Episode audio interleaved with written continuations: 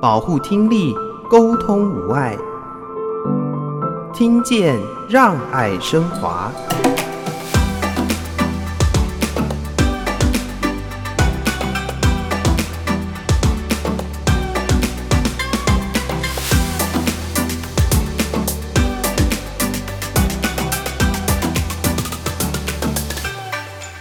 我想，我非常欣赏哲人说的一句关键哈，就是我们在学校这边可以尽量的去尝试自己，去发掘自己的那个潜能哈，去发掘自己的极限在哪里，那我们可以为进入社会而做准备。我觉得这是非常棒的一个观点哦，也可以可以跟我们所有的听众朋友去做分享。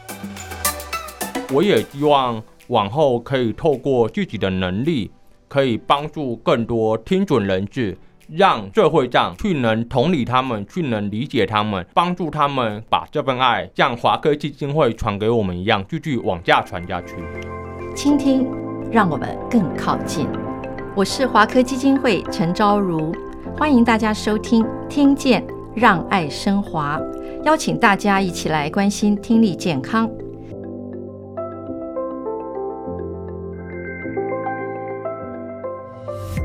听见让爱升华，倾听让我们更靠近。我是若楠，我是龙森。今天我们是双主持，来跟听众朋友分享听障奖助学金的喜悦。哎、啊，那要不要介绍一下我们邀请的来宾是谁呢？我想这个还是让若楠来介绍吧。好，第一位来宾呢是国立台湾大学法律研究所白哲伦同学。Hello，哲伦你好。嗨，你好。好，另外一位来宾呢，是我们华科慈善基金会行政主任王荣莲主任。主任好，两位主持人，各位听众，大家好。今天执行长担任主持人，你有没有压力呀、啊？很轻松，可见他们平常工作相处多么的融洽啊！这一定要的。是啊，好，那今天既然我们的主讲是哲伦，那除了恭喜他荣获奖助学金之外，我们也来认识一下哲伦。哲伦，你方便跟听众朋友先说说看你的听力状况吗？我目前的听力状况在真菌障碍的评估上面是轻度。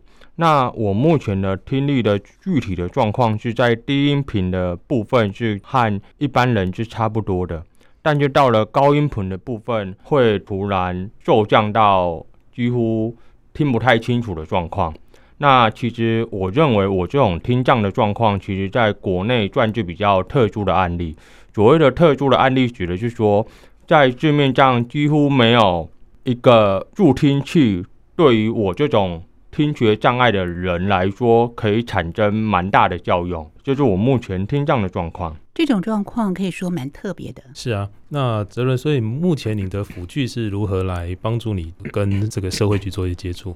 是呃，我目前的辅具会比较有别于一般听力障碍生，他们一般的听力障碍生，他们通常大部分使用的都是。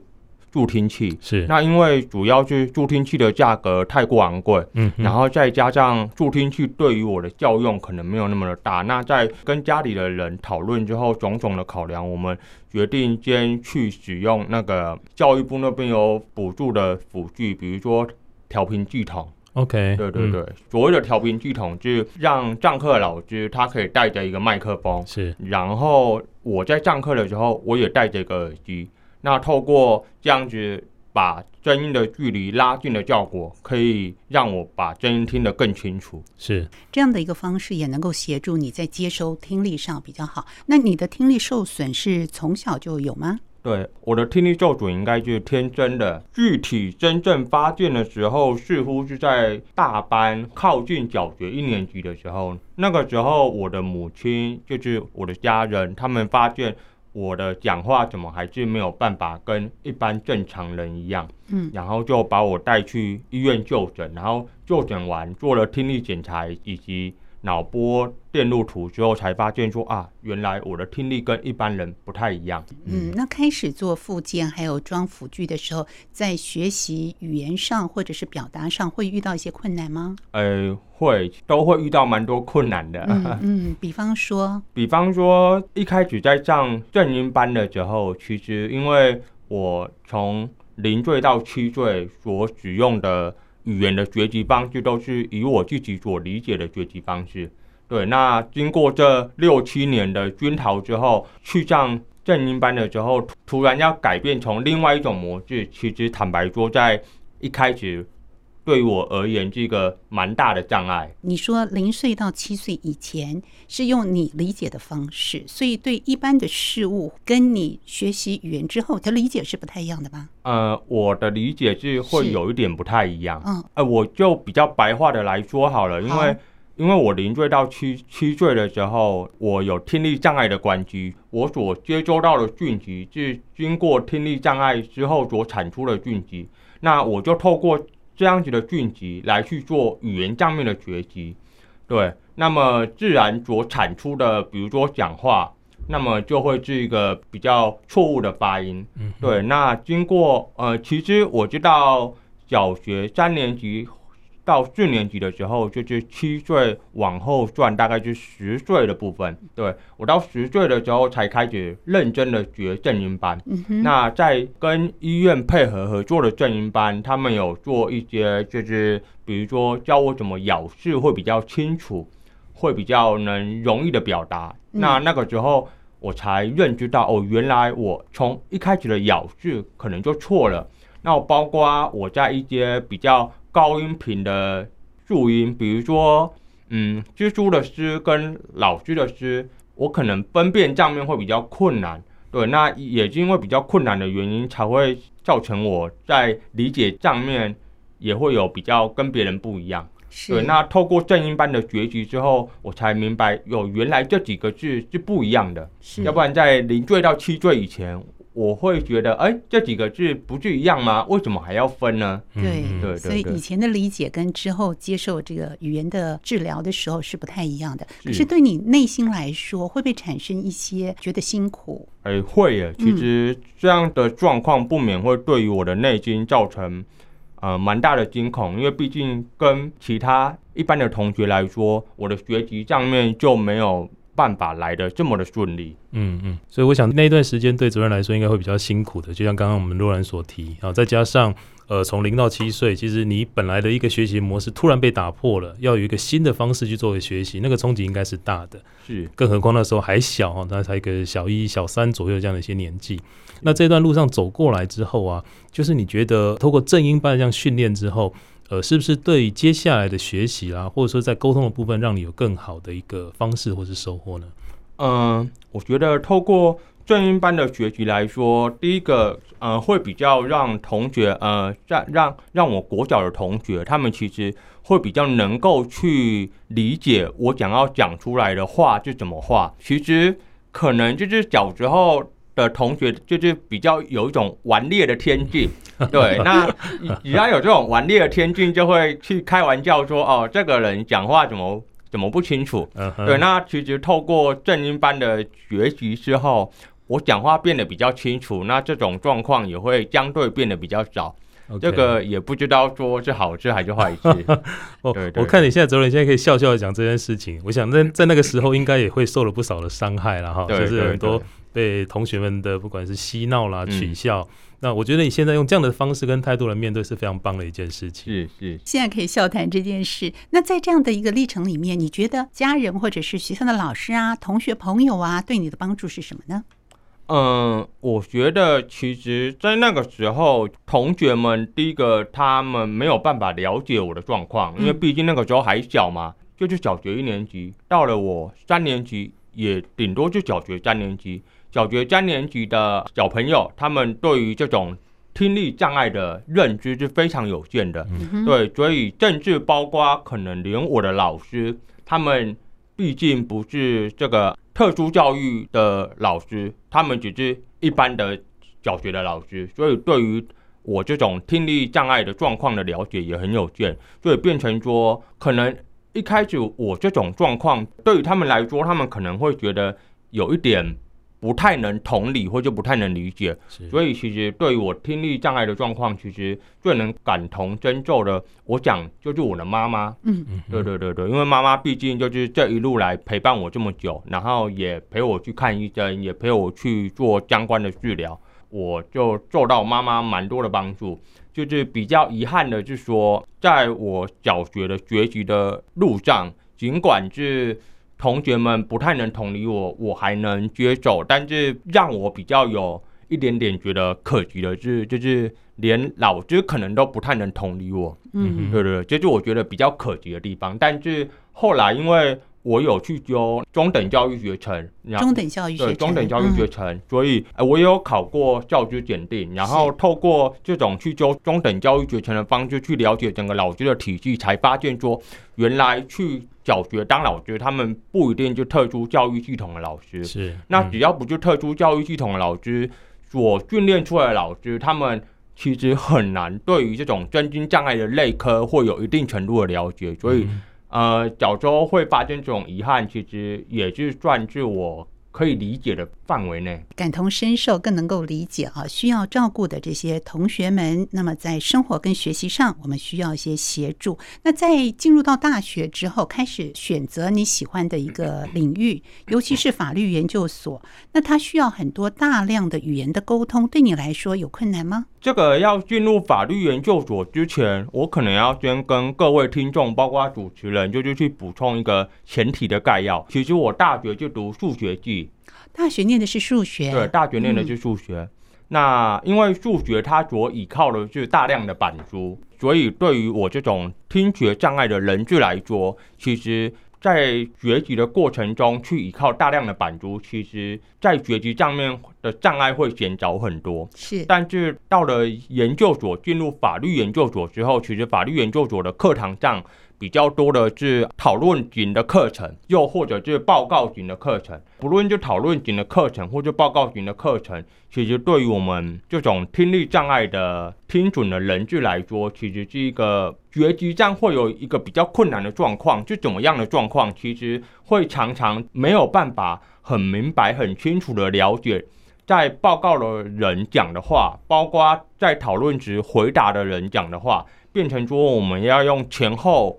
的事去猜中间的事，嗯，对，那其实对于我来说是一个蛮大的困难。那相对于刚刚我所分享的小学上面的困难，这个可能就是我在人生中在听力上面遇到了第二个蛮大的困难。，OK，所以您刚刚提到在大学的时候学数学，其实是你比较能够擅长的，然后可以在学习上面比较没有困难的。但是在进入法律之后，其实就有比较多因为沟通或是因为报告方式的产生。呃，我相信你在选择这个法律研究所的时候，应该就可以理解这件事。那但是你还是愿意选择这个法律研究所的原因跟目的是什么呢？其实我愿意选择法律研究所的原因，这个呃，当然第一个是进去嘛，就是因为进去使然，让我愿意进入读法律研究所。第二个是我会想说，如果我在研究所没有训练出来跟别人沟通的能力，跟别人应对进退的能力，那么我出社会之后，我在职场上面，假设我成为了主管，我就必要跟别人开会。我就必要跟各个部门沟通，政治比较大的时候，我可能还要上台报告，所以我希望是可以借由研究所比较报告讨论扎实的训练，可以让我成为进入社会前的一个避风港。嗯，说避风港这个词可能不是很正确，但是我的理解就是我在研究所，反正我就尽量的犯错，错了不会有人说我怎么样，顶多被嘲笑。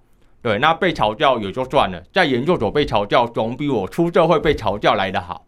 对，所以可能抱持着这样子有点偏乐观的心态。对，进入了这个研究所，就这样子误打误撞就到了现在。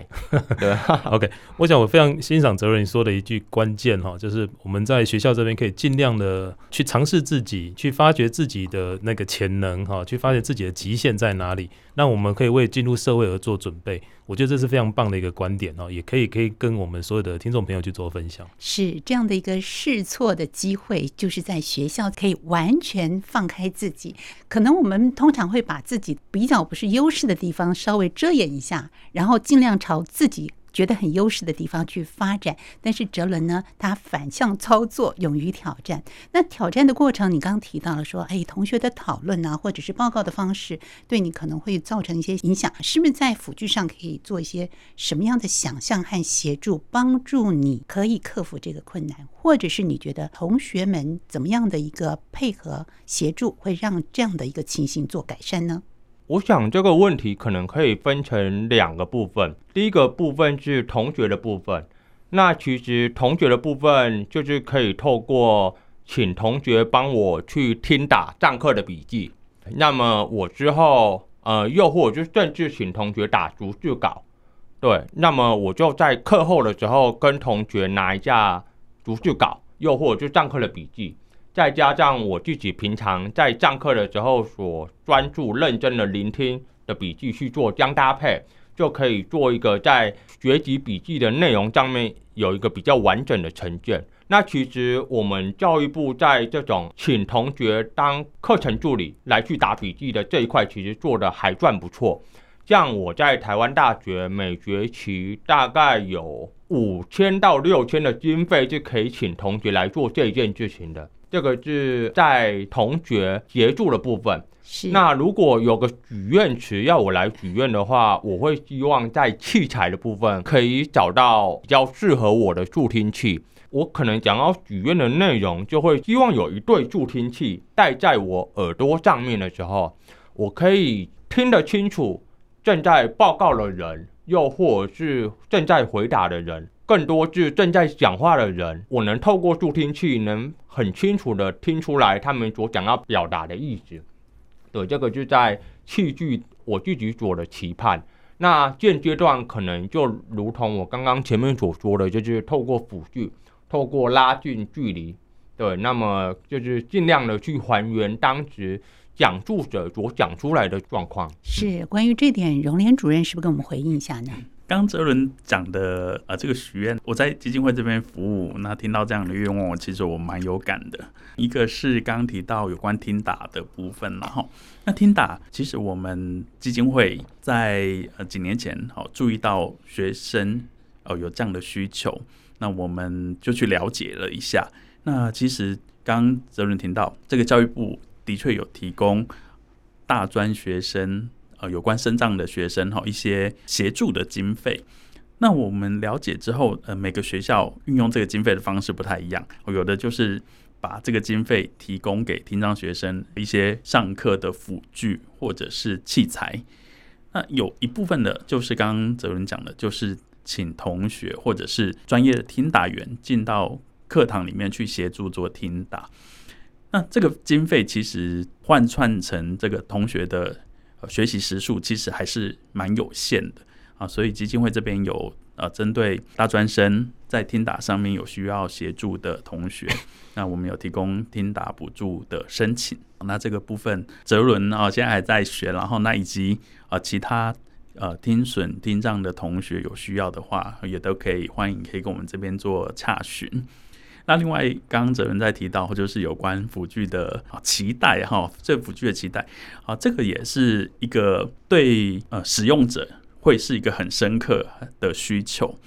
我们去年跟台北科技大学啊这边合作啊，请同学啊，请那个设计系帮我们设计全新的辅。那个助听器的设计嘛，这个设计系的同学很用心的在呃研究怎么样让这个助听器更呃符合一般一般在使用助听器上面怎么样让它可以更舒适啦，哈，或者是呃看起来会更融入生活，不会呃不会觉得很突兀。这样的确在呃声音啦，或或者是呃它的具体的功能上面啊这个部分。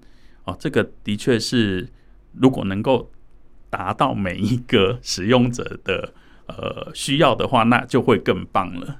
那这个好，也许在未来，然后因为科技不断的在进步，我们就是要期待未来的某一天，好，真的有一个能够符合每一个呃使用者需求的辅具能够。这个出现，是我们真的非常期待科技的协助，能够让我们的助听辅听器能够更符合每一位使用者。那对于我们的科技的运用，其实哲伦也有很多很多跨领域的学习跟一些竞赛活动。我们在下一个段落继续跟听众朋友来分享和介绍喽。你认识了吗？你认识了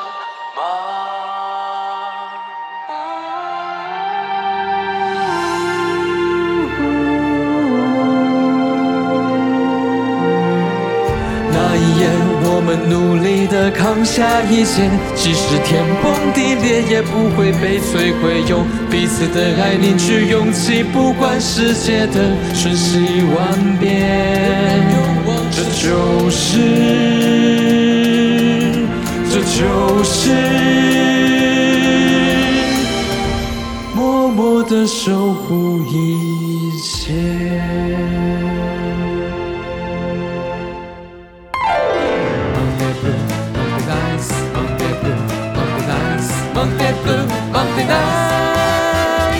别再说不，跟着我来，抛开烦恼，别让忧郁搅扰，放下你自己，用心的倾听，丢掉成见，开拓新道路。世界美好，等你来拥抱。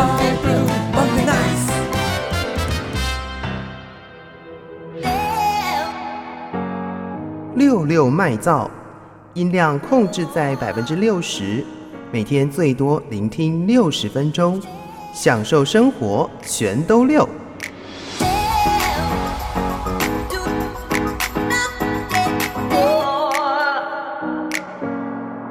对于听损的这个族群里面，我们是不是能够再给他们更多一些协助跟支持？这个其实也是我们一直在努力的。听见让爱升华，倾听让我们更靠近。倾听对于我们来说，不管是在日常的生活，或者是课堂上的学习，特别特别的重要。我们今天邀请三位来宾：华科慈善基金会执行长林罗森，还有我们的行政推广主任王荣莲主任，以及我们刚刚荣获华科慈善基金会听障奖助学金的。国立台湾大学法律研究所白哲伦同学一起来分享他们的喜悦。那么刚才我们听到的是哲伦在呃成长学习的过程里面可能会遇到一些困境，那么如何的克服，以及周边的家人、同学和老师是如何来协助他的。我们知道这个科技的设计发展对于我们的辅具是有很多很多的影响。呃，哲伦除了在大学的数学领域，研究所的法律专业领域之外，对于 AI、对于科技也是非常关心的。哎，对，我在科技的领域主要就比较偏向法律的部分，因为毕竟我自己读的是法律研究所。是。那么，其实我自己在研究所所去专注的领域是在一个金融监理的领域。那其实为什么最后会从金融监理碰到科技的部分？是因为我的指导教授其实在金融科技的部分，他其实蛮有深入的研究。那么也让我看到金融科技在未来的前景。我稍微补充一下，怎么是金融科技？所谓的金融科技就是透过科技的方式提供金融服务。举一个大家比较。能理解，但是又很难讲，这样它是金融科技的例子。平常我们都会去提款机领钱，是就是那个 ATM。嗯，对。那其实最古老，在 ATM 它出来之前，我们通常就怎么样领钱？我们就临柜领钱嘛。所谓的临柜领钱，就是透过人力提供金融服务。那么在 ATM 出来之后，就是透过科技的方式去提供金融服务。那再举一个大家比较有感的例子，我相信大家都会用什么 Line Pay 或是接口支付。那这种为什么我们在一般的交易的过程中，不用再透过现金的方式，可以透过科技的方式呢？这个也是一种透过科技的方式去提供金融服务。甚至这种 Line Pay 又或者是接口支付，甚至最近有推出说，嗯。你把钱存在里面，我还可以给你利息。利息这种东西其实是专属于金融业的银行在做的事情。对，那在我们金融法里面，通常谁能对于存款去发放利息，通常指的是银行。对，那所以这边就是说，为什么我会对于、呃、科技的部分会比较有研究？主要是源于我对于金融科技的方式。那刚刚主持人有所提到的这个 AI 的部分，其实这个在呃金融的领域上面，像最近大家比较常听到 AI 理财机器人，那也就因为我自己所学的专业是法律，那就会去讨论说，透过这样科技的方式，然后去推出金融服务，可能会对于投资人的保护上面会有怎么样的影响，以及我们讲不到的地方。再举一个跟我们目前比较近的例子，将近在。大家可能都有听过，在去年的十一月，全球第二大虚拟货币交易商 FTX 它突然爆炸了。那因为它突然爆炸的关系，导致很多投资人放在里面的钱拿不出来。嗯，可以跟大家讲一下，我有一个朋友，他在里面放了七十万美金，就就大概是两千一百多万台币。因为因为他没有讲过。全球第二大的虚拟货币交易所会破产，嗯、呃，用个比较白话的例子，你们会想象到在台湾的第二大银行会会破产吗？可能想象不到嘛。那可能就是变成说，你们把钱存在台湾的第二大银行里面，有一天那个银行跟你说我破产了，你们领不到钱，那想当然了，就是里面的钱会拿不出来。嗯、那从从我自己法律的观点来看，就会去想要去探讨说，第一个，为什么会有这样的事情发生？是不是在事前的防范不足，以及在事中我们对于这些银行的监督是不是不足？甚至到事后，我们要如何帮助投资人去对这些银行去请求损害赔偿？这个都会是我们法律上面。对于这种科技来说，会比较想要去注意的问题。嗯，所以这个领域也是哲伦非常关心，它又是跨领域，我们金融科技又跟我们法律之间互相的一个关联性，这是在学习上啊，你非常关注的一个领域。那除了学习上之外，那自己平常的兴趣还有什么呢？嗯、呃。我平常的兴趣就是我会打球，呃，我打的是篮球.但是就是普普通通。嗯嗯嗯、打篮球，那我们带着助听器，对于打篮球运动的时候会有一些影响吗？呃，我打篮球的时候，我我会把我的辅具拿掉。嗯、对，那当然在辅具拿掉的过程中，可能就会难免会出现跟队友沟通上面的障碍，可能比较默契没有很好的队友。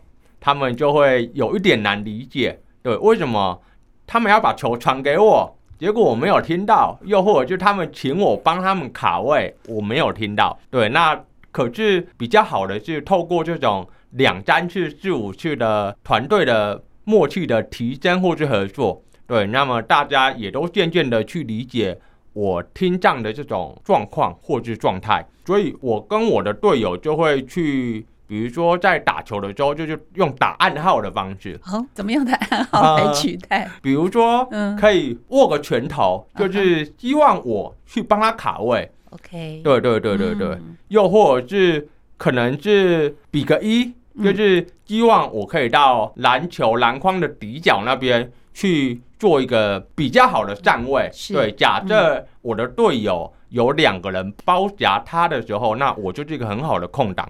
当然，打了更久之后，敌人就会发现我们的暗号，对，所以很好笑的，是我们就会一直不停的讨论要变换怎么暗号。哇，对，感觉跟打棒球很像哦，对，投手跟捕手之间的暗号，对，没有错。那我这样比着，龙森有接到吗？卡位啊，啊，对，我得去罚球线。那我比较好奇的是，因为就像刚刚哲伦所提的，一刚开始又比较不熟的队友，然后他可能也不晓得你听损了一些状况。嗯，那你呃，通常要怎么样的跟他们沟通？呃，你的身体的一些状况，让他们可以理解这件事情呢？嗯，其实我一直是一个不太排斥让别人知道我听障状况的听准人士。嗯，所以其实我是用一个比较直接的方式。就是告诉他们说，哦，嗯，不好意思，我有听力上面的障碍，所以在刚刚的接球的时候，我可能没有听清楚，我可能姿态会先放软，然后先跟他们道歉，希望可以先获得他们的同理跟理解。那其实，在用这样子的态度掷出战役之后，往往队友都不会太刁难。是，那么接下来。第一步，先释出战役，让他们理解我的状况之后，可能第二步就是开始去跟他讨论说，那在下次发生同样的情况的时候，我们要怎么样去做沟通？对，那么现在用讲话的方式去做沟通，显然的是有障碍、有困难。所以我们目前讲到的方式是透过。呃，暗号的方式去做沟通。OK，我觉得这是非常棒的一点哈，因为其实我相信大部分的人哈，包括我们的队友啊，或者包括我们社会一般的大众，其实都能够理解的。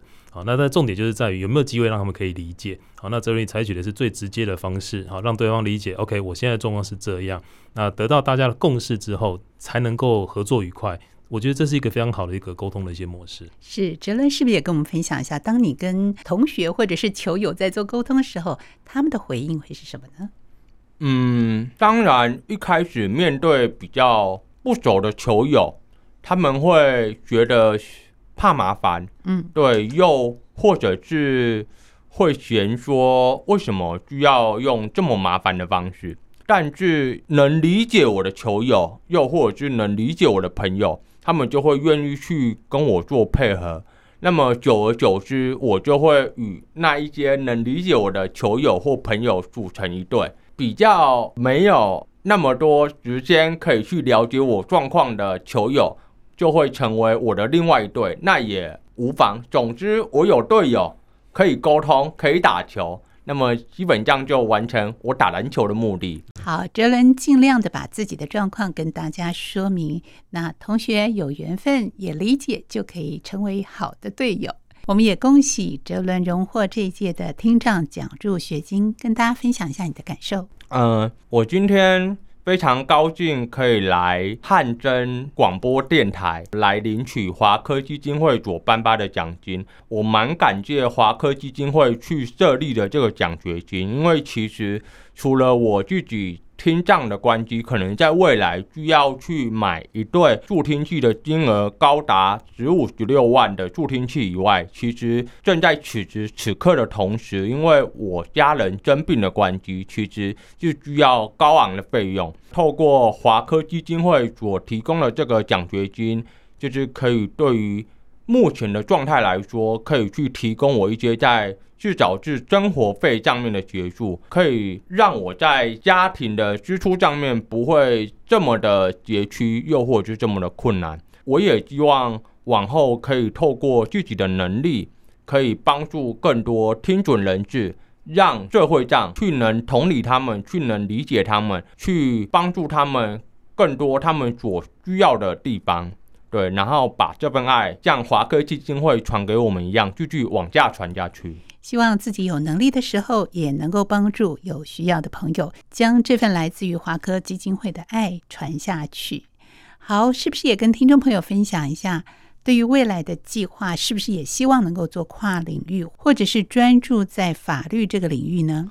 嗯，我目前的想象就是希望可以透过我自己所学的专业领域，可以去帮助更多需要帮助的人。像我自己所学的专业领域可能是法律，那可能就会去帮助更多在现职状态下可能需要法律咨询的伙伴，又或者是朋友，又或者是更多需要做帮助的人。通常这样的管道可以去法院去做法服，就是可以去提供民众去做一些简单的案件程序的递送，又或者是。提供一些比较大方向的内容，让民众可以有个比较大的方向，才知道接下来的诉讼程序怎么走，以及说他们应该要去哪里找律师，找什么样的律师。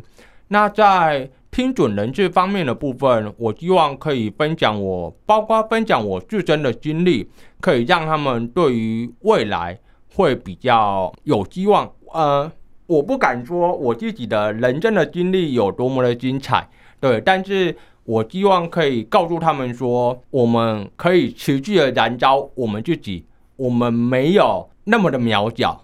我们可以产生很大的力量，希望可以分享给他们这种热情吧。是我们并没有那么的渺小，只要我们愿意，我们可以燃烧更多更多的能量，传递给所有需要的朋友。节目最后，龙森是不是跟大家分享一下？你看到我们的奖助学金能够帮助到这么优秀的同学们，也听到他们对于未来的志愿，希望帮助到更多需要的朋友。谈谈你的感动。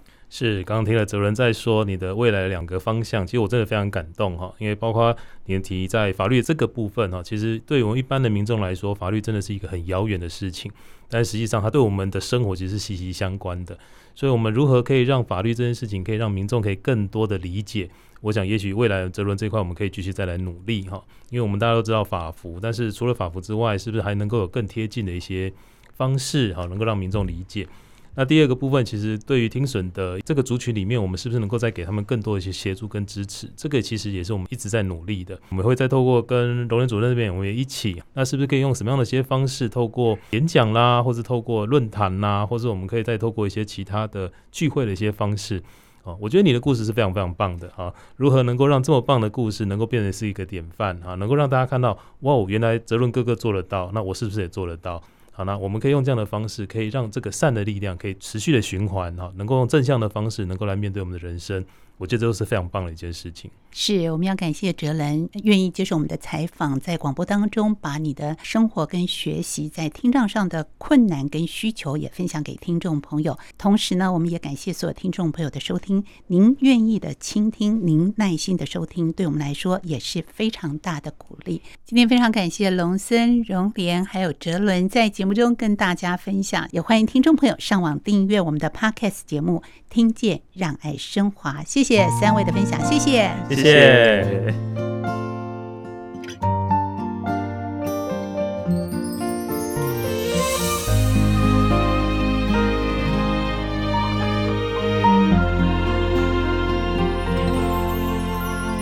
数着呼吸，阳光拖着露水的气息，拥抱蓝天，亲吻着绿地。